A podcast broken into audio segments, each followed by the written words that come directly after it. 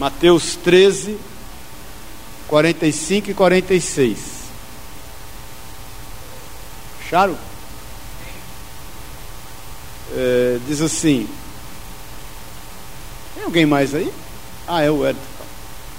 O reino dos céus é também semelhante a um que negocia e procura boas pérolas. E tendo achado uma pérola de grande valor, vendeu tudo o que possuía e a comprou. Amém? Pai, nós te louvamos, Jesus, por estarmos aqui, obrigado. Nós lançamos sobre ti toda a nossa ansiedade, tudo que diz respeito à nossa vida, porque sabemos que o Senhor tem cuidado de nós. Se conosco, Jesus. Ministra a nossa vida, Espírito Santo. Ministra os nossos corações, discernindo espírito de alma, e que seja em nós aqui nesse lugar conforme a tua vontade. Nós consagramos esse tempo a Ti, Jesus, para sermos ministrados e, e, ministrarmos louvor a Ti, em nome de Jesus. Se conosco e que a Tua palavra seja rema nos nossos corações, produzindo em nós o efeito que o Senhor deseja. É o que nós declaramos em nome de Jesus, Senhor. Amém e amém. Amém? Pode sentar-se. Nós, na última parábola, que foi a parábola do tesouro, eu falei domingo que é, ela diz muito respeito a cada um de nós, né? É a nossa individualidade em função da nossa coletividade. É, por quê? Porque um tesouro é composto de várias joias. Como você é uma boa joia, você faz parte de um tesouro. Mas Deus trata essas joias para opa, de forma até é, individualizada, ministrando, cuidando. Eu sempre falo que a Bíblia, quando diz Jesus é Emmanuel, ele é Deus conosco, não é isso? Então, é necessário que a junção, a, unidade, ela esteja sobre nós para que seja manifesto todo, toda a vontade de Deus que é boa, perfeita e agradável. Na parábola da pérola, a gente entende que a pérola, ela, ela representa, oi, ela representa a igreja, a coletividade como um todo. Por quê? Porque ela é rara, ela é preciosa. Na época de Jesus, quando Jesus fala acerca dessa parábola, a pérola era mais rara e mais preciosa ainda, devido à dificuldade de apanhá-la, óbvio. Hoje já tem até pérolas industrializadas, né? Como tem também reuniões e igrejas industrializadas, né? Mas a pérola rara, a pérola joia, era aquela pérola que o Senhor se referia, e nós entendemos que ele faz menção aí da sua igreja. Amém, querido? Por quê? Porque a igreja é rara, ela é única, ela é valiosa, e existem algumas características da pérola que eu quero que a gente esteja analisando, que você vai ver que é muito, diz muito respeito à igreja. Essa, essa é mais uma parábola íntima. O Senhor fala sete parábolas, quatro são públicas e três são íntimas. Essa é a segunda parábola íntima. É só para os discípulos. Ele está em casa, ele está compartilhando com os discípulos e preparando o coração deles, ministrando o coração deles. Domingo vai ser a última. Mas a primeira característica, até por causa do tempo, em relação à pérola, é que ela é de grande valor por ser rara. Isso é uma grande característica. É... Abre a tua Bíblia, por favor, em Efésios 4, 4. Efésios 4, 4. Diz assim: há somente um corpo e um espírito, como também fostes chamados, numa só esperança da vocação. Há um só Senhor, uma só fé, um só batismo, um só Deus e Pai de todos, o qual é sobre todos e age por meio de todos e está em todos. A pérola é única e ela tem uma grande característica: ela não pode ser lapidada por homens. Quem faz a pérola, quem lapida a pérola é o Senhor. Quando você retira aquela pérola, ela está pronta. E essa unidade, nós temos que pagar um preço por ela.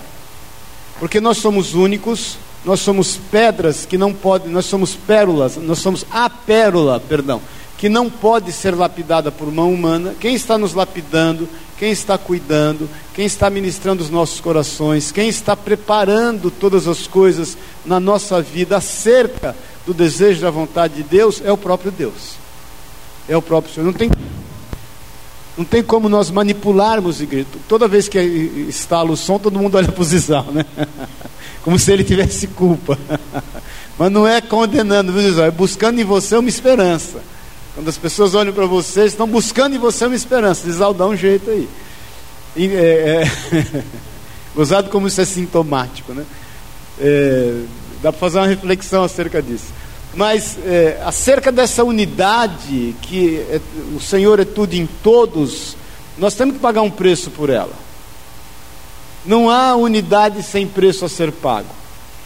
Nós estamos sendo lapidados. Eu sempre falo que por muitas vezes os, alguns irmãos têm dificuldade de serem lapidados porque hoje, hoje existe o conforto do controle remoto na mão.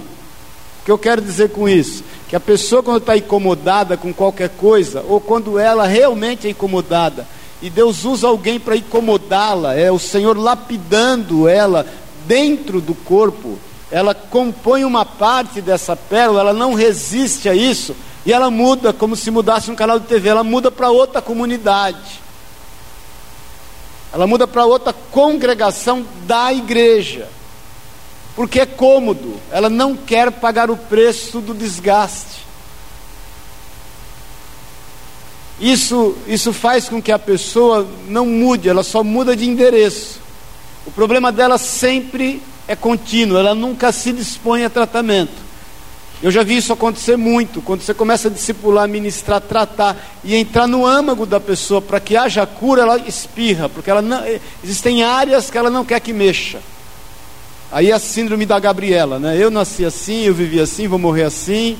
E começa aquela conversa: minha mãe era assim, meu tio morreu disso, meu avô era desse jeito. Então nós temos que estar dispostos à mudança.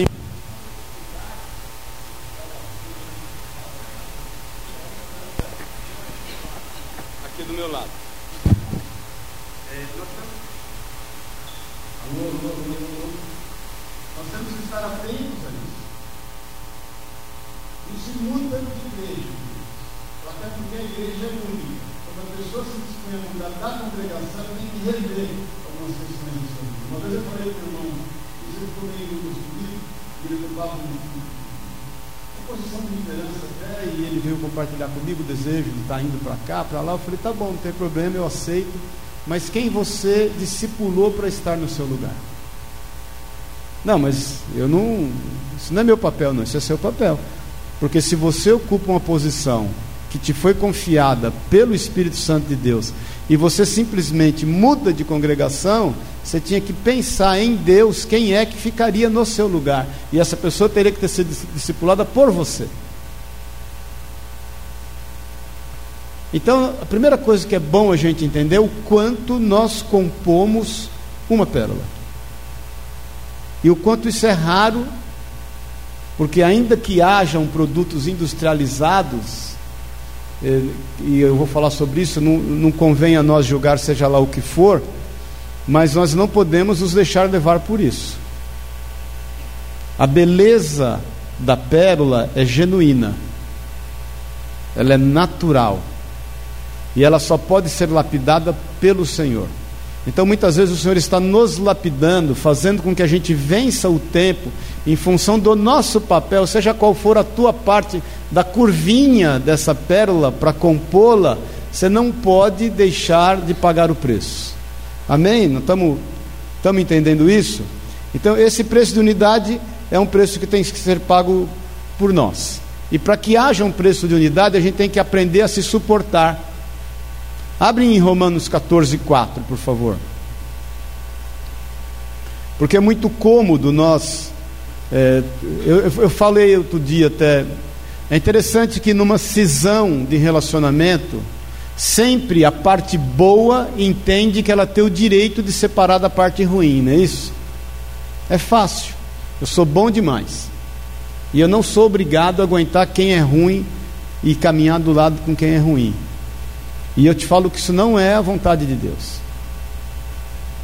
Porque essa prerrogativa de ser bom a ponto de não querer caminhar com ruim, não é o que se fosse assim nós não seríamos salvos. A Bíblia diz que Jesus não tomou por usurpação o ser igual a Deus, antes abriu mão de tudo. A Bíblia diz que ele, sendo rico, se fez pobre para que aí sim nós nos tornássemos ricos. Ele tendo vida, morreu e obviamente a tomou de volta, né, com a autoridade do Espírito Santo de Deus, para que nós tivéssemos vida.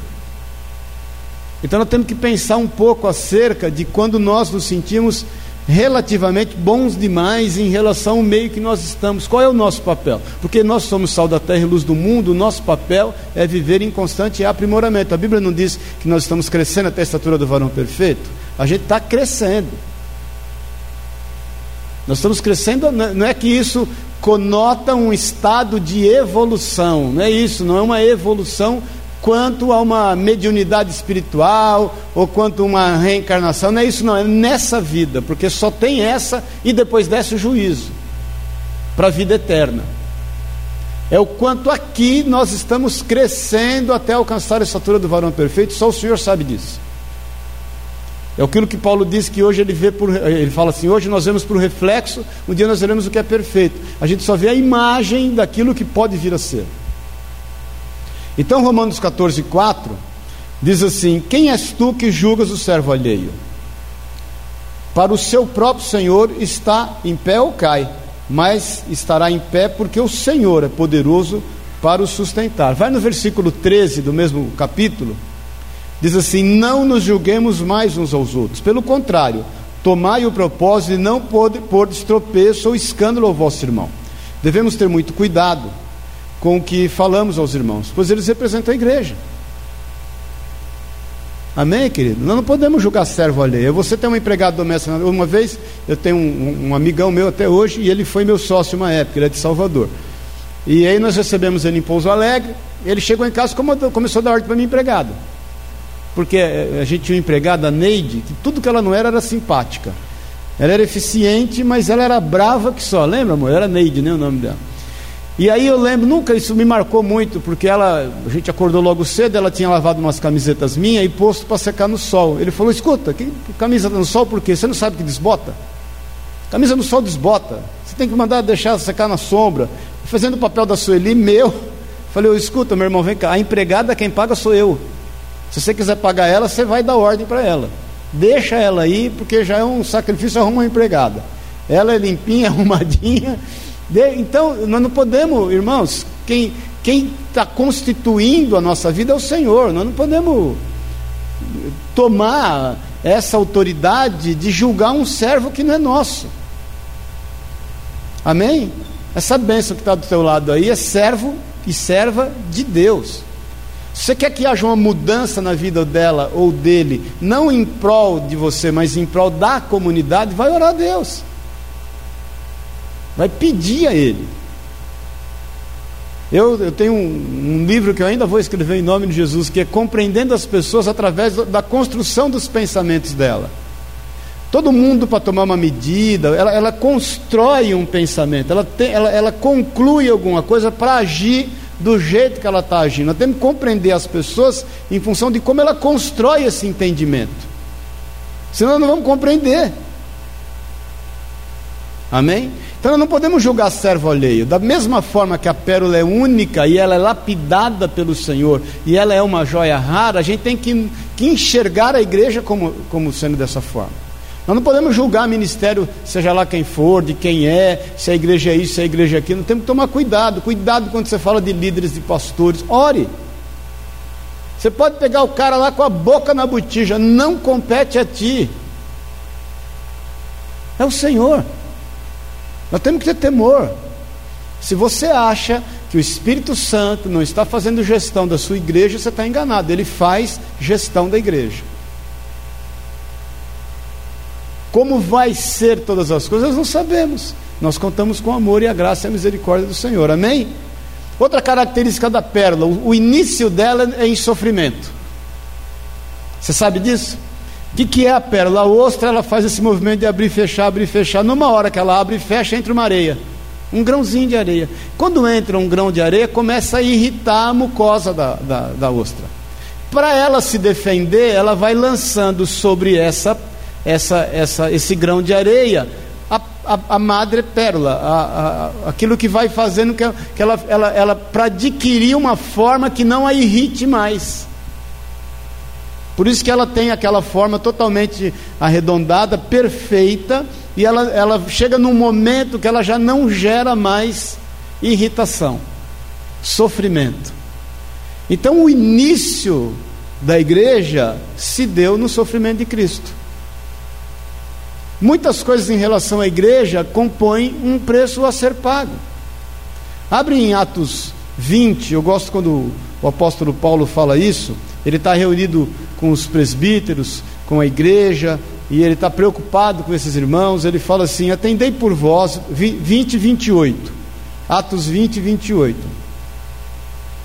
Atendei por vós e por todo o rebanho sobre o qual o Espírito Santo vos constituiu, bispos, para pastoreardes a igreja de Deus, a qual ele comprou com seu próprio sangue. Irmãos, nós não podemos negligenciar que Cristo pagou um preço por essa igreja. Amém, querido? E ele pagou um preço com firme propósito de amá-la, de um dia desposá-la. A noiva está sendo preparada. Ele está construindo todas as coisas. Não sei se você sabe, mas na cultura judaica, quando um moço vai pedir a mão da moça em, em, em casamento e o pai então a concede, ele, ele, ele tem a noiva, ele tem a promessa e ele se retira para construir um lar. Depois que ele construiu o lar, é, sempre foi assim nos tempos do Senhor. Ele constrói a casa, ele, ele constrói o lugar onde ele vai recebê-la, aí ele volta para buscar essa noiva e leva para desposá-la. Então o Senhor tem pago e pagou um, um alto preço por essa pérola. Nós temos que entender isso. Abre em 2 Coríntios 11, 28. 2 Coríntios 11, 28, a gente começa a ver o quanto Paulo está envolvido com isso, o quanto Paulo ele entende que o preço foi pago e nós não podemos deixar de fazer de forma diferente. Diz aqui: além das coisas exteriores, há o que pesa sobre mim diariamente a preocupação com todas as igrejas. Queridos, nós não podemos jogar fora o investimento que Jesus fez. Nós não podemos nos envolver para ver o que vai dar. Quem pode ler aí bem alto Jeremias 48, 10? Jeremias 48, 10. Quem pode ler alto aí?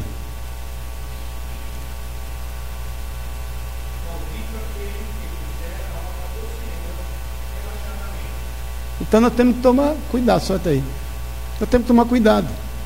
Nós temos que ter zelo com que nós nos envolvemos na obra do Senhor. Nós temos que pagar o preço, querido. Nós não podemos dispensar o sofrimento de Cristo. Nós estamos entendendo isso, irmão? Porque se envolver para ver o que vai dar. O maior problema hoje que eu vejo, não hoje, né, mas que é, que é um problema constante, é que Todo mundo está esperando que alguém faça alguma coisa para ele saber o seu papel. E na realidade, a gente tem que ser proativo, nós temos que entender qual é o nosso papel. Qual é o nosso papel no corpo? Para o que nós somos chamados dentro desse contexto? O que é que nós temos feito? Porque senão a gente está só usurpando, querendo, declarando: dá, dá, dá. As pessoas buscam muito em benefício próprio a comunhão dos santos. Paz do Senhor. O que, que podemos lucrar? Onde que nós podemos chegar? Quando na realidade nós estamos reunidos para saber o que é que nós podemos dar. Não é o que nós podemos receber. Eu tenho te falado da nossa prosperidade, ela é reconhecida não por aquilo que a gente entesoura, mas por aquilo que a gente reparte é o quanto de nós nós podemos oferecer. Uma vida abundante, a gente tem falado isso bastante, o Espírito de Deus nos tem conduzido para entender isso, não é uma vida que recebe ou que desfruta. Uma vida abundante é uma vida que frutifica, que entrega, que dá, que tem sempre abundância. E nós não podemos fazer isso de forma relaxada. O negócio é sério. Então Jesus está falando aos seus discípulos acerca desse, do reino e acerca da posição de cada um que compõe essa pérola que ele tem tratado. É onisciência, onipresença e onipotência do Senhor. Amém, querido? Somos humanos, passamos por diversas dificuldades, somos tentados diariamente, né? É, estamos buscando a, a, face de Deus, não é todo dia, é o dia todo, porque o dia todo nós estamos buscando, estamos querendo, estamos querendo buscar cada vez mais, mas é necessário que a gente tenha consciência do nosso papel. Porque nós vamos frustrar se não for assim. Por que, que as pessoas frustram? porque a frustração é resultado das falsas e das más expectativas. A pessoa começa a esperar tanto de receber algo e ela esquece que o papel dela não é vir para receber, é para dar. E quando dá é que nós recebemos.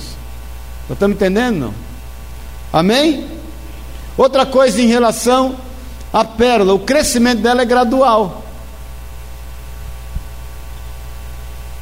Amém, querido? Não é um crescimento exponencial.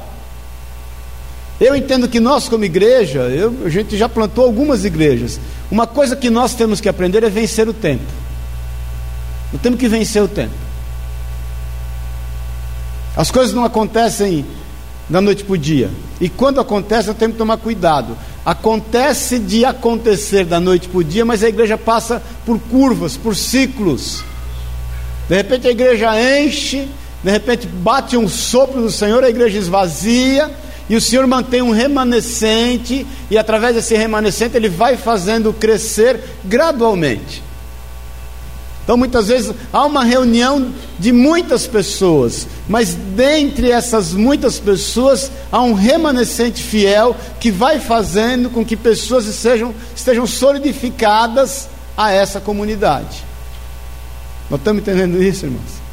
Segundo Timóteo 4:2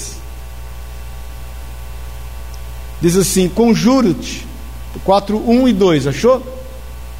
Segundo Timóteo 4, 1 e 2. Diz assim: Conjuro-te perante Deus e Cristo Jesus, que há de julgar vivos e mortos, pela sua manifestação e pelo seu reino. Prega a palavra, insta, quer seja oportuno, quer não, corrige, repreende, exorta com toda longanimidade e doutrina. Amém, querido? Quando nós fazemos a nossa parte, Deus faz a dele. Se você quer uma igreja madura, forte, uma igreja que cre crescente, nós temos que fazer a nossa parte. Amém, irmãos? Muitas vezes nós temos dificuldade de, de, de, agregar pessoas, de buscar pessoas, por quê? Porque nós estamos com o nosso foco voltado naquilo que pode ser bom para nós. O Senhor tem zelo em relação à sua igreja, querido. E nós temos que entender a nossa parte e o nosso papel. Amém, querido? Eu quero ler alguns versículos com você quanto à igreja primitiva. É, Atos 2, 41.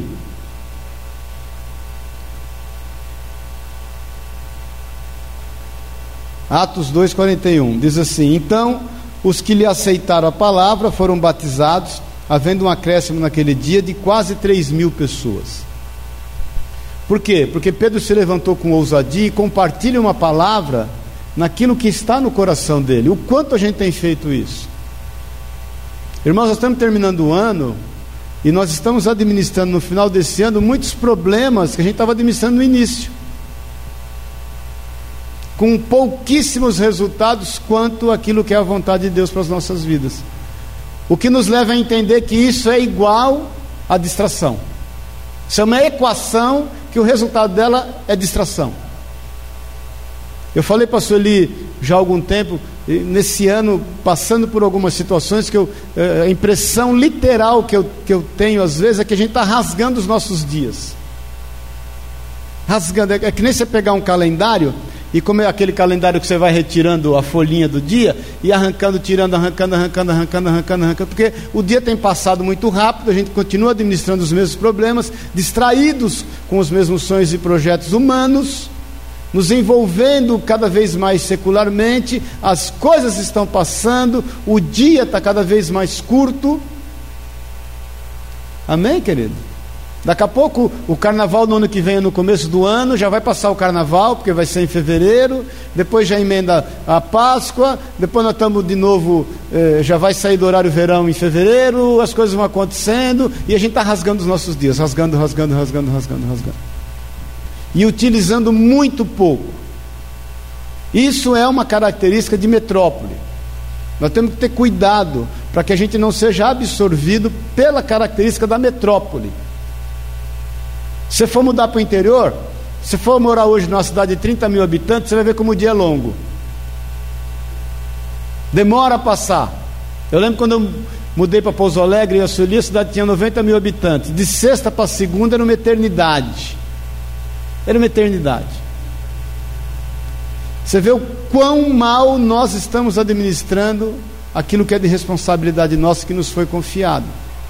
Então, o crescimento gradual da igreja se dá em função do nosso trabalho, da nossa posição, do nosso papel.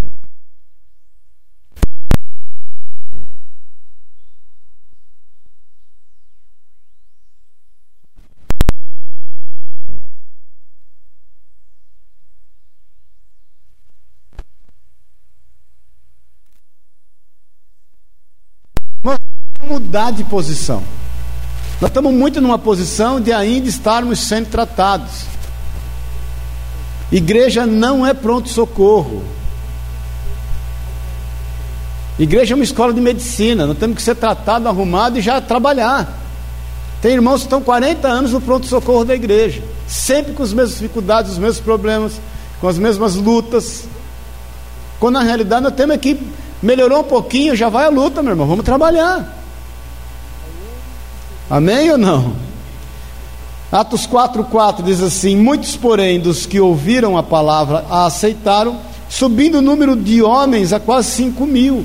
Foi um crescimento ali exponencial, mas de forma conceitual naquilo que era a vontade de Deus e gradualmente foi sendo acrescentado pelo Senhor.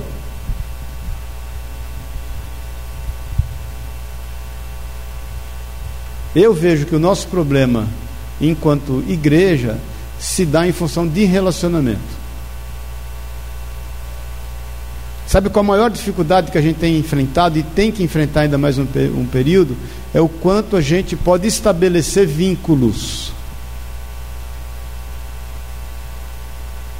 Então eu, falo às vezes com os pastores, a nossa localização quanto, enquanto igreja aqui, ela tem essa dificuldade. Por quê? Porque nós não somos uma igreja paroquial. Nós não estamos aqui é, cuidando da paróquia. Vem irmãos tudo quanto é lado. Então vem irmãos de Guarulhos, vem irmãos do Alphaville, vem irmãos do sei da onde, e, e vai ajuntando, vem irmãos de Diadema, do ABC. Quando ajunta tudo, como o tempo aqui é escasso e pouco, aí escolhe-se um dia, muitas vezes no mês, para juntar. Então nós temos uma incidência de faltas sempre grande. Porque não é todo mundo que resolve vir no mesmo dia. E isso faz com que o estabelecimento de vínculos se torne mais difíceis. Mais difícil. Amém, querido? Atos 5,14. Isso é o princípio da igreja. Diz assim: E crescia mais e mais a multidão de crentes, tanto homens como mulheres, e agregados ao Senhor. Tem que ter um pouco, a gente tem que trabalhar, querido. Olha para o teu irmão, meu irmão, nós temos que trabalhar, falar de Jesus. Amém? O quanto de Jesus você falou essa semana para alguém? Paz o Senhor. Paz o Senhor, querido. Quem está vivo aí, diga amém. Para quem nós falamos de Jesus essa semana? Que Ele salva, que Ele cura, que Ele transforma, que Ele restaura, que Ele está vivo, que Ele ama, que Ele cuida, que Ele zela. Amém? Mais um só. Atos 6, 7. Diz assim: crescia a palavra de Deus. Crescia o que? A?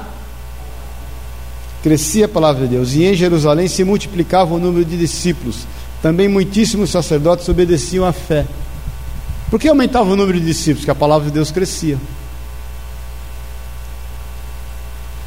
Como é que nós temos pregado essa palavra e alcançado as pessoas. Então, essa era uma, é uma característica da pérola. Outra coisa interessante: o crescimento da pérola não é visível. Ninguém vê a pérola crescer. Mais uma vez que a gente tem que entender que o Espírito Santo está fazendo gestão, ele sabe o que está fazendo. Nós, nós nos impressionamos muito com o que a gente vê. E a Bíblia diz que a gente tem que agir ao contrário. A gente não anda pelo que vê, a gente anda pelo que sabe. A nossa relação em relação às situações, ela, ela se dá muito em fatores emocionais. A gente vê nos motiva. É bem verdade que gente gosta de gente. E quanto mais gente, gente vê, mais gente quer estar junto. Agora, o crescimento genuíno, ninguém vê. A pérola é assim. A gente tem que, que entender isso. Você sabe que a maior igreja do mundo hoje é a igreja da China.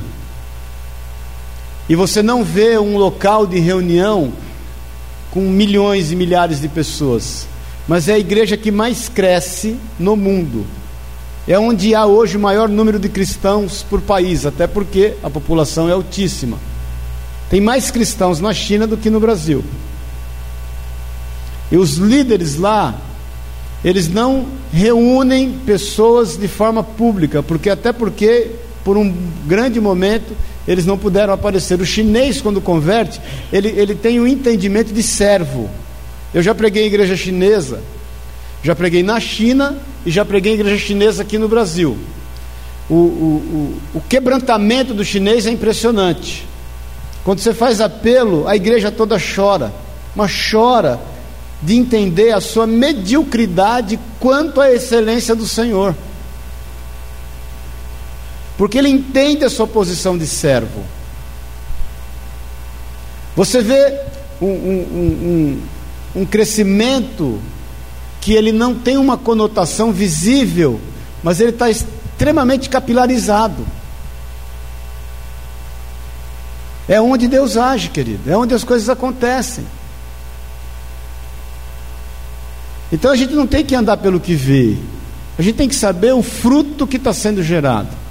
Deus nos deu uma palavra aqui no final do culto de domingo, né? Que a palavra dele não volta vazia e ele cumpre o seu propósito. Amém, queridos? E o quanto a gente tem sido motivado pelo Espírito Santo para a despeito daquilo que nós vemos, a gente continuar fazendo. É o caso do ministério do apóstolo Paulo. Timóteo estava se deixando contaminar pela luta. Até que Paulo estava enfrentando. E ele escreve a Timóteo e fala assim: Timóteo, eu não quero que você se envergonhe das minhas prisões. E ele fala assim: reavivas, reavives o dom de Deus que há em vós, imposto pelas minhas próprias mãos. Então, o que, o que nos motiva? Se nós entendermos que o Senhor tem feito com que a sua igreja cresça de forma gradual e de forma que o mundo não a percebe, porque Ele está fazendo gestão de todas as coisas, nós vamos começar a ter uma visão espiritual e não emocional. Deuteronômio 7,22 diz assim: Eu destruirei diante de vós todos os vossos inimigos, passo a passo, para que as feras do campo não se multipliquem contra vós. Tudo é gradual. Tudo que é maduro, tudo que é excelente, ele vai crescendo de forma gradual, de forma invisível, e Deus vai fazendo a sua obra. E aí a gente vai sabendo qual é o nosso papel. Amém, querido? Quando a gente faz o nosso papel, o Senhor faz o dele. Abre aí João 5,17. Jesus fala assim. Achou? João 5, 17. Nós estamos terminando já. Mas ele lhes disse: Meu pai trabalha até agora, algumas traduções até hoje, e eu trabalho também. Nós devemos estar preocupados com o crescimento da igreja em função daquilo que as pessoas vão ver ou pensar. A gente não tem nenhum tipo de interesse político. Amém, querido? Não temos nenhum tipo de interesse financeiro. Nós estamos aqui para servir e para fazer a vontade de Deus. E Deus vai fazer a parte dele, porque Ele é o único que pode julgar os corações. Para terminar, assim como a igreja Assim como a, a, a, a pérola está no meio das águas, a igreja também. Águas na Bíblia representa nações, representa multidões. Toda vez que você vê, que nem o, o, apóstolo João fala no Apocalipse, a visão de muitas águas, são muitas vidas, muitas pessoas. A igreja está no meio dessas águas, de muitas vidas, de muitas pessoas. Abre Daniel 7,1, por favor. Estamos terminando. Daniel 7, versículo 1. No primeiro ano de Beltesazar, Belsazar, rei da Babilônia, teve Daniel um sonho e visões ante seus olhos, quando estava no seu leito. Escrevi logo o sonho e relatou é, a suma de todas as coisas. Versículo 2: Falou Daniel e disse: Eu estava olhando durante a minha visão da noite, e eis que os quatro ventos dos céus agitavam o grande mar. Quatro animais, quatro diferentes uns dos outros, assim subia no mar. Mar, águas, eles tipificam nações. Vai em Apocalipse 13, 1.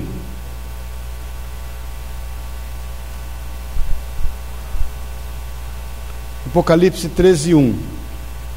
Diz assim: Vi emergir do mar uma besta, que tinha dez chifres, sete cabeças, e sobre os chifres dez diademas, e sobre as cabeças nomes de blasfêmias. Mais um só, Apocalipse 17, 15, que está na rota aí do Apocalipse.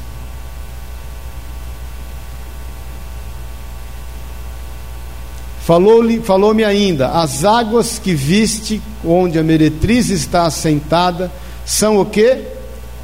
povos, multidões, nações e línguas. Só fazer uma parte aqui.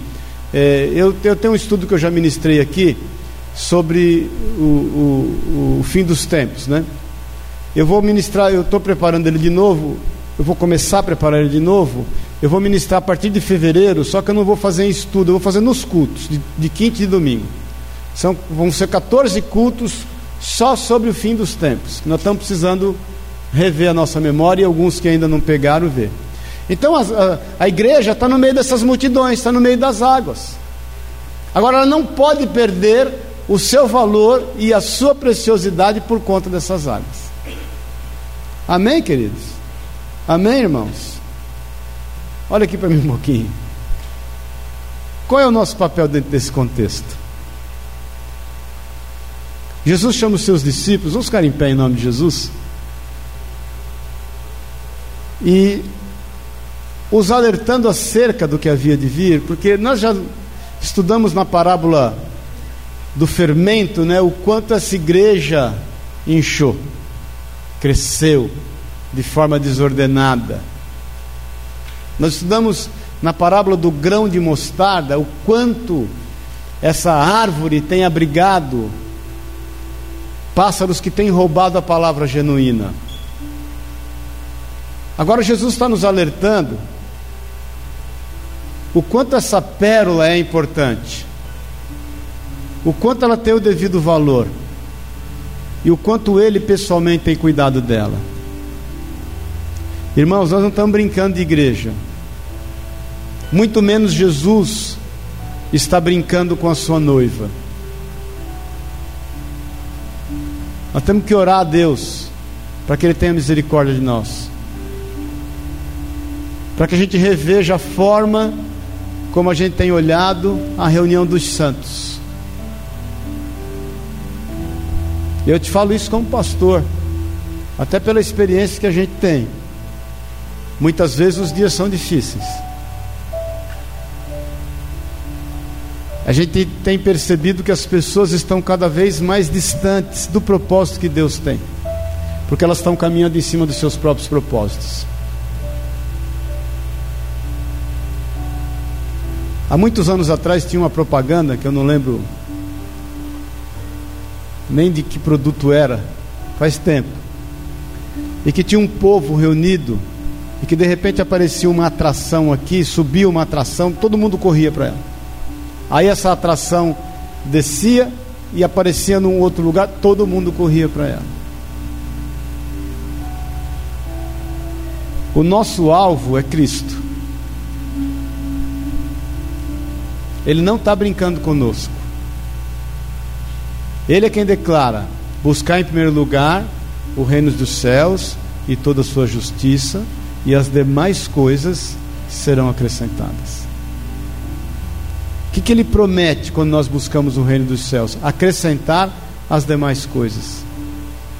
Isso nos leva a entender que as prioridades ele não acrescenta.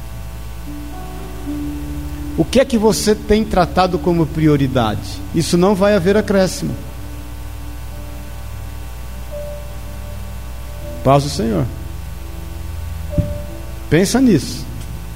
Quais são as nossas prioridades? Qual é o nosso foco? Então imagine essa pérola rara, valorosa, que teve seu início no meio de um sofrimento, que gradualmente ela foi sendo acrescida. Imagine você, essa pérola que tem sido acrescida em silêncio, sem que ninguém possa vê-la, sem que ninguém possa mexê-la, lapidá-la. Só o Criador pode mexer nela e dar a ela o crescimento devido. Imagine você que essa pérola está convivendo no meio de muitas águas. O ambiente é hostil, mas ela está ali firme.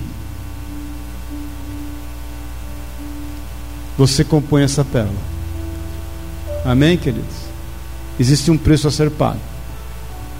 Existe o preço de unidade a ser pago. Existe o preço de trabalho a ser pago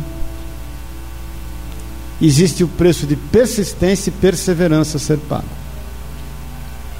Persistência é diferente de perseverança. Persistente é quando você toma um caminho e vai persistindo nele até alcançar o alvo. A perseverança é quando você tem o alvo e vai alcançá-lo de qualquer caminho. É bom sermos persistentes e perseverantes. Nós estamos entendendo isso, irmãos.